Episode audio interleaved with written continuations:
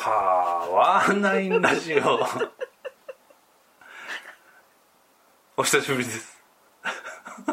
なんかすでにちょっといつもと違う雰囲気になってますけど。久々に生で聞いた。ああそうですよね。そもそも生で聞いてないですよね。あれ？いや聞いてる聞いてる。え？聞いたことはあるよ。あるある。あ聞いたことある？聞いたことはあるしけどラジオ撮ってなくても時々言ってくれるから。かなり変人度を上げてきたな俺が。暴露しちゃった。言ってるかな？まあいい。やというわけで、えー、ずいぶん久しぶりの収録なんですが、えーうちの奥さんをゲストに。というかまあもしかしたら今後ねずっとゲストでいやそれはないかな。それはないっす。喋んなくていいけど目の前にいるってスタンスでちょっとやりたいなって相談は今してると思う。ガヤでね。ガヤで。こう爆笑をね入れていく感じで。はい、で今日はガヤじゃなくてあの喋ってもらうっていうのはあの一応ですねすごいこう間が空きまくってるラジオで何言ってんだって感じだと思うんですけどラジオ自体もそうだしバーナインゲームズっていうの自体が、えっと、この10月で9周年だよね、えー。えー9年目。切り悪いなってナインさんだからね。あそうね。ナインさんだから9年目ってのがあるね。でちょっと私事の方の話になってくるけどこの9年目っていうのが実は結婚してからも9年目だし。それも言っちゃう。そうそうそう。だから冷静に考えるとむちゃくちゃなんだよね9年前。春頃に結婚して秋のゲームマにドラゴンズストーン持って出てるわけだから。でドラゴンズストーンを俺考えると発売する1年前ぐらいから作ってるからつまりあれ？結婚式を挙げた春の年始ぐらいには多分すごいピークでテストプレイしてるし。あれ？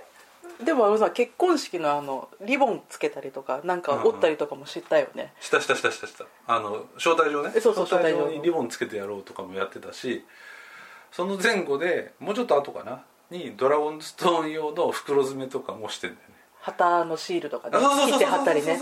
やった記憶はある。そうそうそう。すっごい内職した時期なんだよねあの頃ね。ね 手がね手先が器用になった時期ね。でそもそも結婚式の準備とかその式場決めみたいなことをしてる頃だその前年の1年かけて作ってるから前年のその結婚式場チェックとかをしながらテストモックを作って友達ん家行ってテストプレイしてみたいなことをしてたはずなんだよ。だから10年前だな、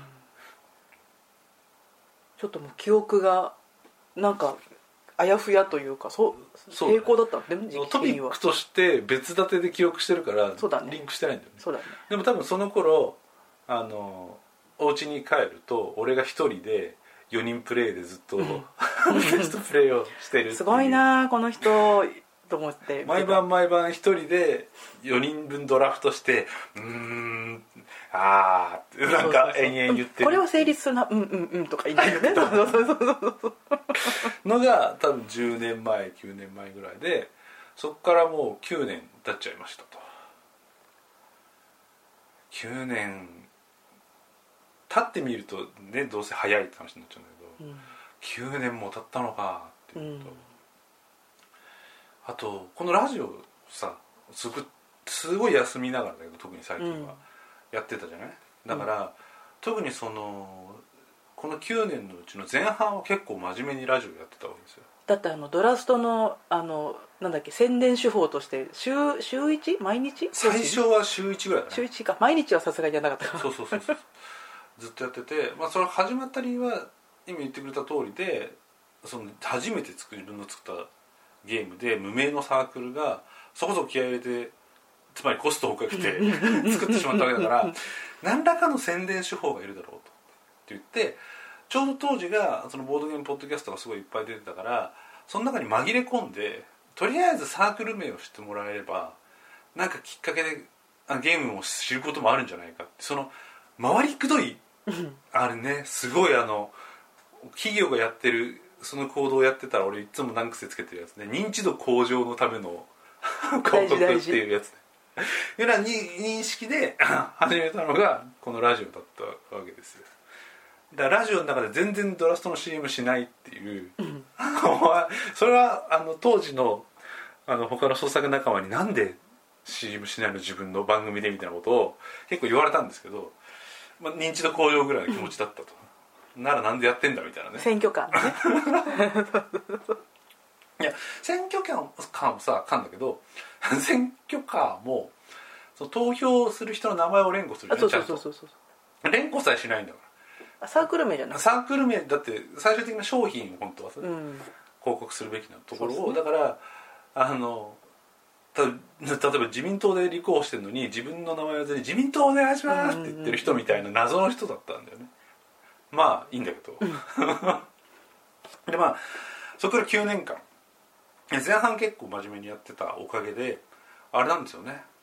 長男が生まれた頃の話をすげえラジオでちゃんと言ってんだよ。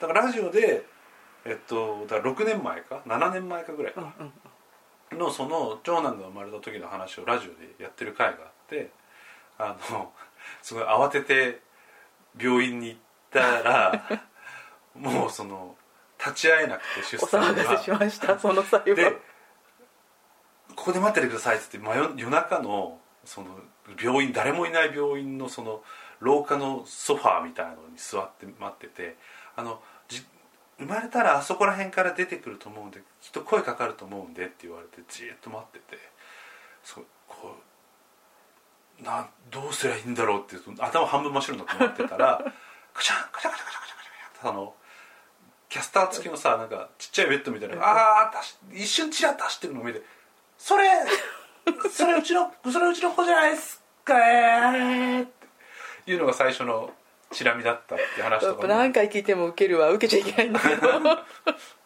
さあ受けてくれるんならいいですよ。その旦那のくせにね間に合わなかったいやしょうがないじゃん。で緊急搬送だったからね。もう何ぼーっとしてんだみたいな。怒りじゃなければいいんですけど。うん。その子私意識ないからさもう。でそういう話もしててもうそれからでも7年経ってる、うん。だからもうあっちで寝てるけど、もう立派にね小学生になって。ポケモン好きのね。そうポケモン好きのね、うん。ポケモン随分ポケモン好きだし。でも最近は他のゲームでも遊んでうん遊んでくれてるというか遊ぶ欲に僕たちがついていけなくてみたいな。ぐらいな感じの子に育ってるし。でまあ最近ラジオが休みがちなのもあって、まあ、そこら辺の理由は子育てみたいなのもあるんだけどラジオでいつも今までねこのうん9周年のこのラジオ以外の時は基本的に子育ての話ってしないどこうと思ってたのね。うん。その子供関係の話は基本的にはしないでただのボードゲーム好きおっさんがテンション高くしゃべる、うん。アニアニメゲーム系のことでしゃべるみたいにしたんだけど、まあ、ちょっと、まあ、例えばこう今日の話だけどさっきの話だけどあのまだ下の子が3歳4歳前じゃない、うんでまあ各ご家庭によって状況違うと思うんですけどうちだとその今寝かしつけに僕が行って1時間ないし2時間はいかないか。1時間大体1時間かかって1時間半かな。今日かかったね。今日かかったね。うん。お疲れ様でございます。とかを夜中のこんぐらいの時間にこんぐらいって言っても分かんないか、まあ、9時9時10時ぐらいにやってそこから風呂入ってとかって言うともうだいぶラジオを撮る感じじゃなくなっちゃうんですよね。大丈夫お風呂でチャポンがあるからあそうでいけるいける。その寝かしつけでさそのちょっと寝かしつけの話をしたいんだけどはい。寝かしつけでうっかりすると寝かしつけてる本人が寝るじゃん。ね夜だし。意識が失われるじゃん。夜ですし。それで眠いし。それでうとうとってしても半分意識落ちて意識を失って気づいたら子供が寝てるからで出てくるともう自分がもう半分寝ててグロッキーなわけですよでそこから風呂入ってその風呂入って全裸になったところでパワーないっていうテンションはちょっとさすがにね作りきれない。さっきまで寝てましたっていうのでもいいんですけど。一回やってみなよ今度。それ難しいなと思っていて。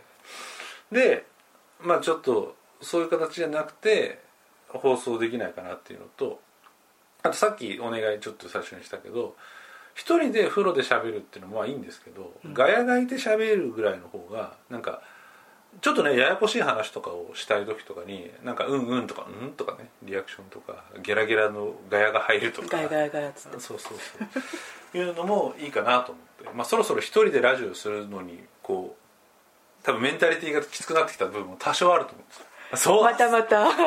そういう顔する。またまたそんなそんなっていうので、まあ、ちょっとそのスタイルを変えたいみたいなのもあるんだけどその寝かしつけがさその、まあ、子供のね気質によっても違うと思うんです。か各ご家庭うちのその下の子はなかなか寝ないし寝ない間にあっちへこっちへそっちへこっちへ動くしだんだんこうこう怒りというかもうやりきれなさみたいなねうん。疲れてっちゃうのが。厄介なのよねね。あの子はねちょっとねでうちは寝てる時に寝る部屋にその音の音楽流してて、うん。ちょっと前まではそのなんか意識高い感じの クラシックの眠いかなってほらなんだっけ？眠くなるかなってそうそうそう。四季は四季春とか。そうそうそう。てってってれれってってってを流してたんですけど最近なんかもう俺が飽きてきたのもあっていろんなのにしてて。今はあの米津玄師の打ち上げ花火をかけてる結構アップテンポというかなんか明るい元気だ元気めな曲だよね。サビのとこ結構元気なんだけど、出だしがあのピアノソロみたいな音で始まってピアノソロで終わるからで俺がちっちゃい頃の体験がねよくないんだけどちっちゃい頃自分も当時はカセットテープで曲をかけてカセットがその A 面 B 面全部見終わったら自動的に止まるみたいなうん。再生ができたんだよね、カセットテープって。カセットテープの A 面 B 面っても分かんない世代もいるかもしれないですけど聞いててでまあそれでいろんな曲をかけて寝てたんですよ、うん。自分がね、その親がそうしてくれたからって。でそれで例えばなんか当時の洋楽だったり自分の子供の頃のその、えーオーケストラの指揮だったりとか、うん。全く同じ曲あとは記憶にあってこれが記憶が正しいか怪しいんだけど「あの銀ギラ銀にさりげなく」とか。ひどいね。寝れないチェッねカーズとか。寝れないね絶対にでもそれで寝たんですよ。すごいね。全然寝たんです。だから米津玄師の打ち上げ花火は俺の中ではかなり難易度低い方。し あそうの静かめな曲の扱いなんですね銀ギラ銀にさりげなくより全然いいでしょ。やばいと思うそれは。そう。子守歌が銀ギラ銀にさりげなくで育つとこうなるのかもしれないんですけど。とりあえずちょっと目まん丸になっちゃった、だから子供たちは打ち上げ花火でその前は星野源の「サン」だからね、うんうんうん。サンもだいぶアップテンポねアップテンポだよね。でそれをかけながら子供トントンするんだけどこれあの同じこと考えてるから聞きたいんだけど打ち上げ花火を聞きながらトントンしてて、うん。あやべえこれ裏打ちになってると思って、うん。リズムとね、で自分の叩くトントンのこう強い弱い強い弱いみたいなリズムでトントン叩いてるんだけど、うん。それが強い方が裏打ちになっちゃってると思って、あの一回トントンやめてもう一回裏ごめん考えて表ない。打ちになるそれはそれは考えてない。考えてない。はい考えてない。なんならあえてリズムを崩してやったり崩しするてやったりする。はい。すごい曲といかにシンクロするかみたいな。サビのところでダンダンダンダンダンってやっちゃったりする。それまた別の音ゲーじゃないかな。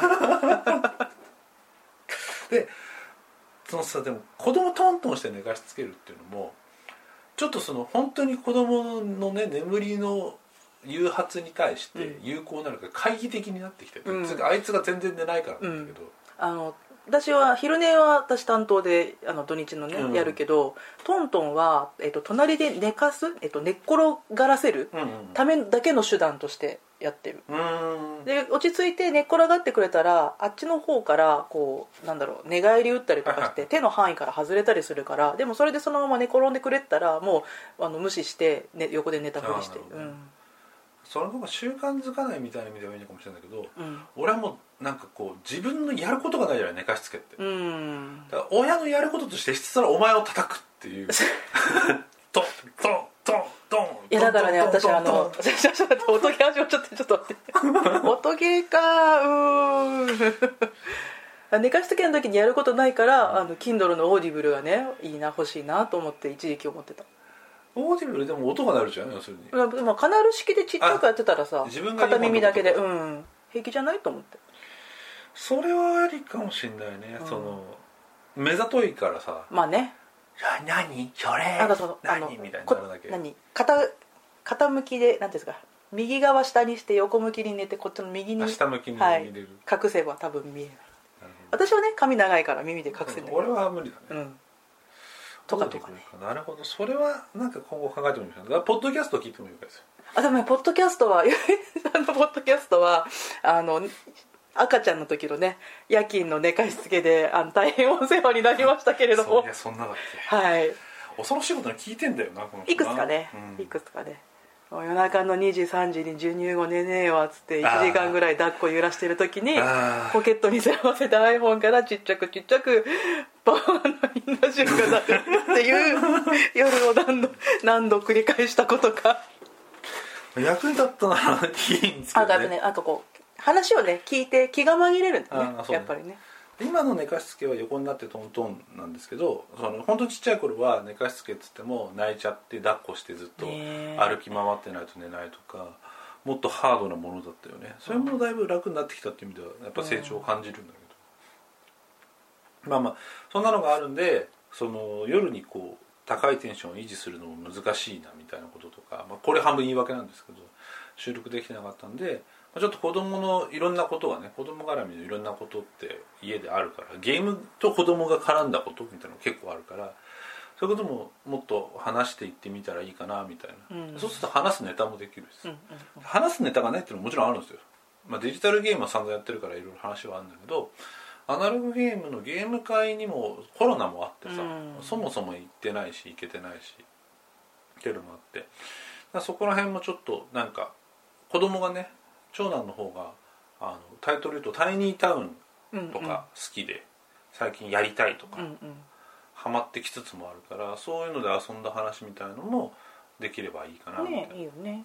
うん、でもあと9周年っていうのはちょっとさっきナインさんだからみたいなのも含めて区切りでも区切りっていうかまあ周年でもあるし、ちょっとあの創作関係がここ1年滞ってまあ転職とかねいろいろあったのもあるんですけど転職後から怠けてるっていうのもおそらくあってちょっとこうねあのもう一回ネジを締め直そうかなみたいないうことも考えていてっていうのでちょっと収録そう9周年のお祝いしましょうということで目の前のティラミスをあようやく食べていい感じですか、はいどうぞ。やったーありがとうございます。これ食べていいっていうのが不思議だよねこれね。うまい。うまい。うまいこれ煉獄さんの真似なのか昔身内で流行ったネタなのか。身内のネタはちょっと知らないな、うまいっていうこわかんない、う分かんないと思う、あの。あのゆち雪いちご両手にとかそういうやつじゃなくて。どうじゃなくて昔の職場であのお調子者がいてそいつが食べて「うまい!」って言ったのみんなで流行っちゃってしばらく。うーん。真似して「うまい!」そんなことあったんだ。そうそうそう。超身内ネタすぎて分かんない、うん。私も知らない話だったうん。そうね全然前職ぐらい。全然前職からずっと。ちょっとあのリズムがおかしいね。どれだ？前前まあまあまあまあ細かいこと。はい。ああそこか？まあいい。あと9周年なんで少しは少しはって言ったらあれだけどもう一回ねまあ本当は今度 10, 10の区切りで考えるべきなのかもしれないですけど。ちょっとね。そう。教育区切りなんでもうちょっともう一回ねまあいろんなゲームで試作で止まってるものとか。あったんだ。あるあるある。おっと完成させようよ。えでもいろんな理由があるんですよ。秋田とか。吹いちゃうけど。秋田とか作ろうとしたらすごいコストがかかりそうとか、うん。あとまあ最初の初期テストで感触は良かったんだけどこれ最後までなんかこう作り上げて普通のやつができそうだなみたいなこととか、いろんな理由で止まってるのもあるし。すごいねこう意識高い感じはね普通を良しとしない。さすがですね。いや同人同人だからさこうなんかねあのと少しとんがったやつを出したいみたいなねこう意識高いですよね。の気持ちこだはわりでねいいんじゃないですかね、はいこだわりそう意識高いじゃん。こだわり。あこだわり失礼しまいしたろいろこう語弊があるから。お部屋がね。意識高い、うん少しはあのもう一回ネジ巻き直してキュキュッと締めて、スキギュッと締めて今年は作っていきたいなみたいな、ナインさんだけに。何さんだけ9周に年。9周年。9個。9個？9個。言っときますか？1年で？そうそうそうそう。で1年でナインさんが 9個作って10周年を迎えるわけですよ。さすが。9個？これしかな9い。個血の気が軽く引いてるんだけど9個1.5ヶ月に1個。早いね計算。1.5ヶ月に1個。え合ってるで12分の9合ってる？合ってると思う。4分の3あちょっと違った。合ってない。えちょっと待って。合ってなかったかな？1.5×9 は？9の？4513.5ヶ月。あ1.5ヶ月とはかかけらんないえね怖っ1.2ヶ月ぐらい。じゃあ1ヶ月と1週間で作ればいい感じかな。ざっくり大体。ちょっと10月が終わりそうなんですけど 今吹いちゃった。これはどうすればいいんだ？11月スタートとして来年の11月10までね。月末までに。9個。いやいやいやいやいや9個。け9個まあ作り方というかそのこれでできたって言っていい LINE によるな。細かい条件の詰め始めた、ね。あの契約契約書を今見た人みたいになって。大事大事判を押す前にねこれはどうなるんですか？この場合はみたいなね。結構大事なこと大事大事大事確かに そのなんて言えばいいの？まあ頑張ろうと思ってるからいっぱい作りたいなっていうので、そのハードル高めのハードルの方がいいと思ってるんだけどで9個そうねプリントプレイっつってさあのネットにルールだけ載っけてルール読んだ人がなんか PDF かなんかを印刷してルール読みながら切ったりなんだりして、うん。なんかカードにスリーブに入れたりして遊べるみたいなのがあるんですようんうんプリントプレイっていう形式のゲーム、うんうんうんアナログゲームで。それとかあとまあお家にあるもので遊べるもの。トランプの新しいルールみたいなものとか、あとは、まあ、そこら辺か。そこら辺のものも、まあ、成果物として認めていただけるようであれば。お仕事関係の言い方になってるけど。すごい使用書作ってるみたい。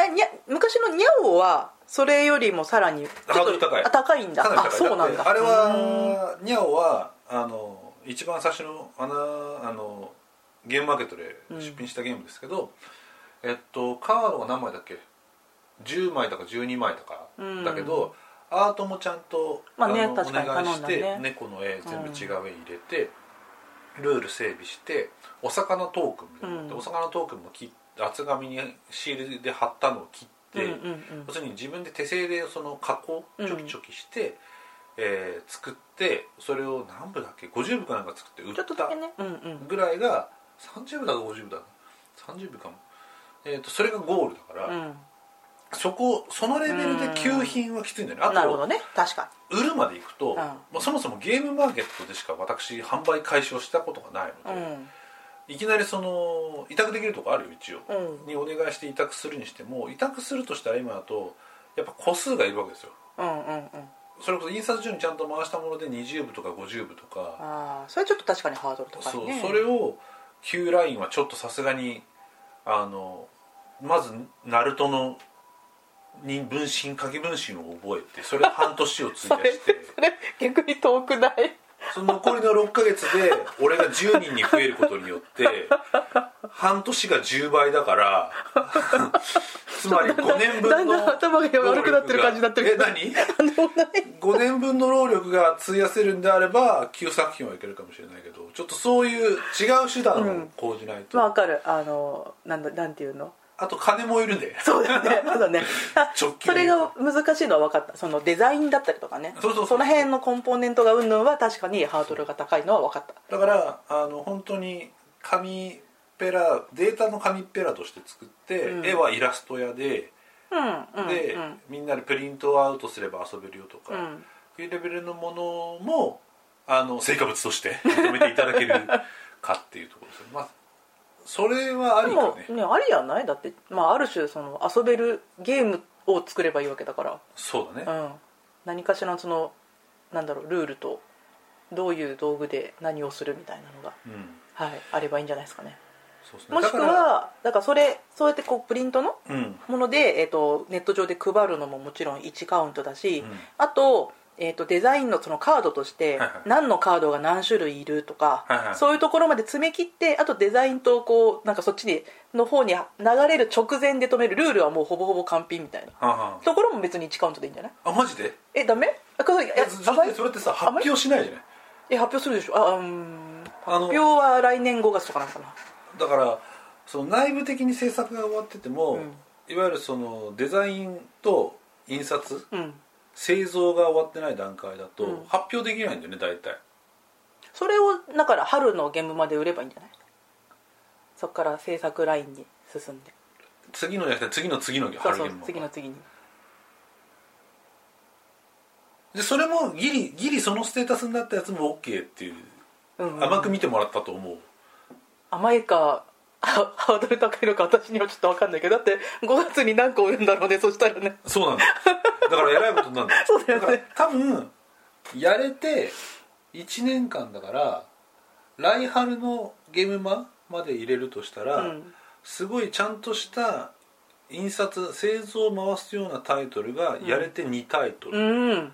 思ったより多かった。1個だと思ってた。や夏と来春うん。うんね。最速でね。う、んうん。で残りの7タイトルを基本的にプリントプレイとか、うんあとはモック的なもので作って、ね。うん。あのモックのゲームまで売るみたいな形、だからモックみたいのもあと2個作るとしてもそれで4ピンだから残り5すげえピンがプリントプレイきついなすげえな。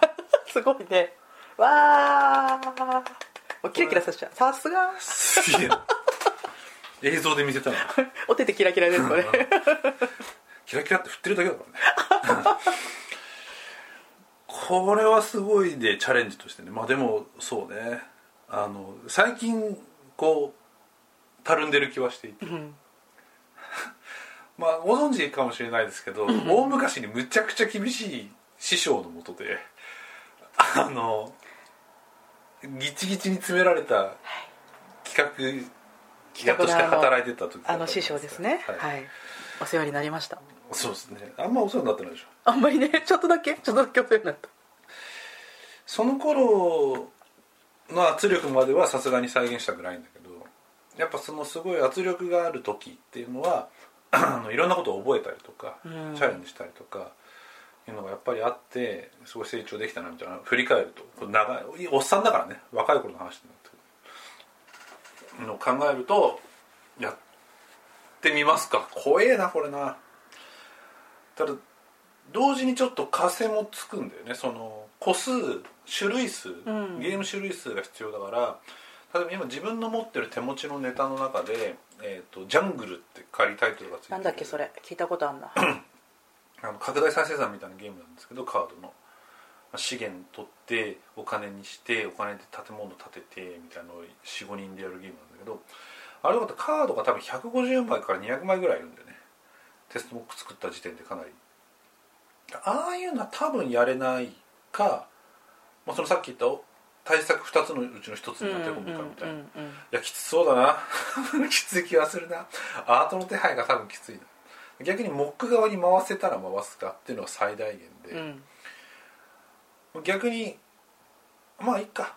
芸の幅を広げるみたいな意味で、うん。そのプリントプレイぐらいの軽いものをうん。たくさん作ってみようみたいなのはいいかもしれないな。今プリントプレイっぽいもののネタも1個2個あるからうん。とりあえずそれを急ぎまとそうめて、だね。そうだね。来月2個まとめたら少しバッファーができるよ。バッファー。この仕事感。WBS 引きましょうか。やめてやめて。あもうこそうあのプロマネに管理されたらもう死んじゃう せめてその9作のうちの対策2個だけはまだ管理されてもあるかもしれないけど、うん。もう細かいの管理されたら絶対死んじゃそううだね。それはね。途中時々いや時々もしてほしくないけど進捗進捗チェックがあったらもうきついだろうな。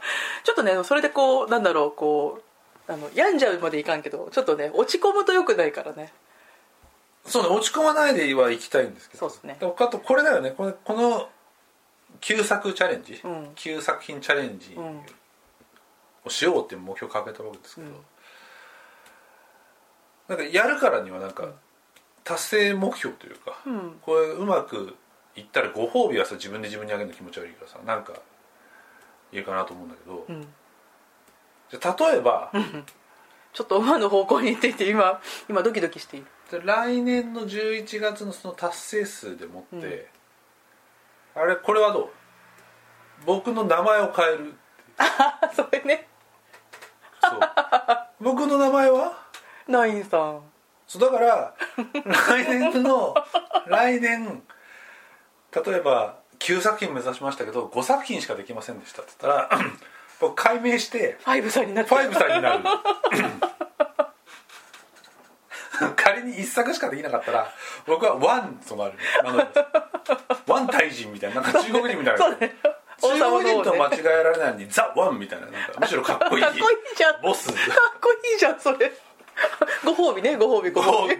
全然達成してないのご褒美。だ逆にあれですよ。こんな大風呂敷広めて解いて一作もできませんでしたやつは私我が名はゼロです。か っこいいじゃんかっこいいじゃんそれリスナーはみんな死ね！っていうギアスをちょっとそれは分かんない。わわまあねもしかしたら天さんになれるかもし天さん。天津飯みたいな感じになって。天さん！パーンチャオズ死んじゃった感じになって弱い弱い。いや天さんはなれねえだろ。さすがに無理だろ 目標は高くね。高く持っていかないといけないんですね。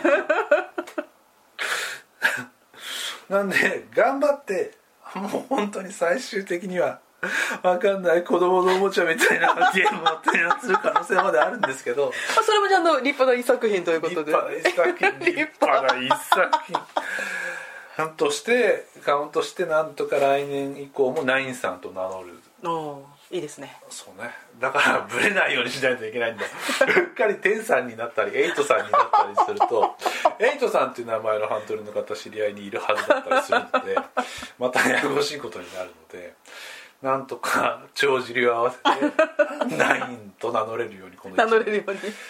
本当こういうのは元旦にね1年の経みたいなのやるかもしれないですけど、まあ、ちょっとサークルうん。創作記念、うん。周年をまあ、えーもう経のし直しということで1年の経のし直しというこいやあれ？ゲームマって11月にもあるんだよね。と、えっと、11月と5月ですね大う体、ん。あじゃあいいんじゃない？11月に向けてその前10月末で締め切りっていうことで。11月に締め切ったルールは11月に出せないのよ。あの印刷するのは。もう半年前ぐらいにいるのよ印刷するのじゃあ対策は先にやんなきゃいけないんだね。い やダメ PM の顔しないで すいません。怖い。つい今スケジュールを頭の中で。そっかーっつってこうパズルしちゃった。そんな感じで今年はやりますがかなりすごいね。うんすごいね。ティラミスを食うわ。どうぞどうぞ甘いもの。をあの今のでだいぶ、暑いね。うん、暑くなったね。暑いし疲れたね。糖分が。ティラミスうまいこのお店うまいんだよね。ね。神保町の名前なんだっけ？レアルだな。レアルタ神保町からめちゃくちゃ歩くんだよね。あの神神保町の駅の何出口だったかなあそこ。あれですよ小学館ですよね。小学館のとこだっけ？小学館の裏裏手裏向かいのちょっと裏ぐらいなんだね。だから駅からだと結構歩くんだけど駅から。ホームから？ホームから、うん駅をどこまでを駅と定義するかによって。地下道を駅までだと思ってんな、うん。地下道は地下道だ。あ違うの違うのか。改札が駅だ。わうん。改札もほら三田線の方とかだと結構近いからさ、うん。ごめんへりくつ。ごめんごめん、うん。分かった。でもこのレアルタっていう イタリアンが基本的にあのレストランじゃないんだよね。あの惣菜屋みたいな。惣菜と素材売ってるみたいな。うんうんうんうん店なんだけどその惣菜がねこの今ティラミスもそうだけどバチクソうまくて。肉類が美味しいねねパスタもうまい。パスタも美味しいけど。あのその料理だけをすごいいいお皿に乗っかってきたらこれもしかしたらあのドレスコードがある店の料理ぐらいのちょっと言い過ぎかもしれないけど、うん。そんぐらいバッチクソうまいんですよね、うんうんうんなのでこれリスナー一応リスナーがいる想定で喋ってるけど。久々でどれぐらいが聞いてくれるんだろうね。ね本当に。えむしろ聞いてくれなくていいんですよこれ下手したら。確かに。この旧作っていう確かに。ハードルに関して。その点でも。もうダメだよこれ真面目にラジオ更新始めたら絶対この話するもんね。旧作の話ね。何作進んだっていう。そうだね。まあまあまあ。それは置いといてまあか神神田じゃない神保町のうん。レアルタっていうお店を調べてみると、でおすすめです。行ってその惣菜買ってくると美味しいんでおすすめです、おすすめです。ほん本当にバチクソうまいんであのぜひ。というなんかよくわかんない話が最後ありまましたさかここで宣伝されるとは思ってもいないと思うけど。いやちょっとねいや宣伝されるとは思ってない店の方はね。このなんかすごいうまさを共有したいうんみたいな、うんうんうん。わかる。うんそんなとこ旧作か、まあ、ちょっとまず一回自分のその モックで止まってるやつを一回整理しようかな。まずね手札をちょっと確認して。そうね。うん。その上でなんか変なゲームをトライしてねいっそね。9, 9個もやるんだったらさ、うん。俺が全然やってないそのあの本当にプリントプレイっていうか何？パーティーゲームじゃないけどさ、うん。コミュニケーションゲームみたいなやつ、うん。だから極端に言うと千田光雄ゲームみたいな千田光雄の花みたいうん。なわかんない。やったことないなと思いながら。俺も合コン行ったことない合コンでやるんだあれ。たけのこニョッキッキとかそういう。そうそうそうそう。たけのこニョッキは思いつけねえな多分な。だけど。う んあのなんだっけ。キノコにすればいいよ。ん？たけのこキノコだから。あごめんなんでもないキノコたけのこのこと言ってる、うん。けん戦争のこと言ってる？戦争のこと言ってる。そうそうそう。戦争のことはやめよう。と かその血生臭いことはやめよそうか。うダメだ合コンでしかも合コンでね。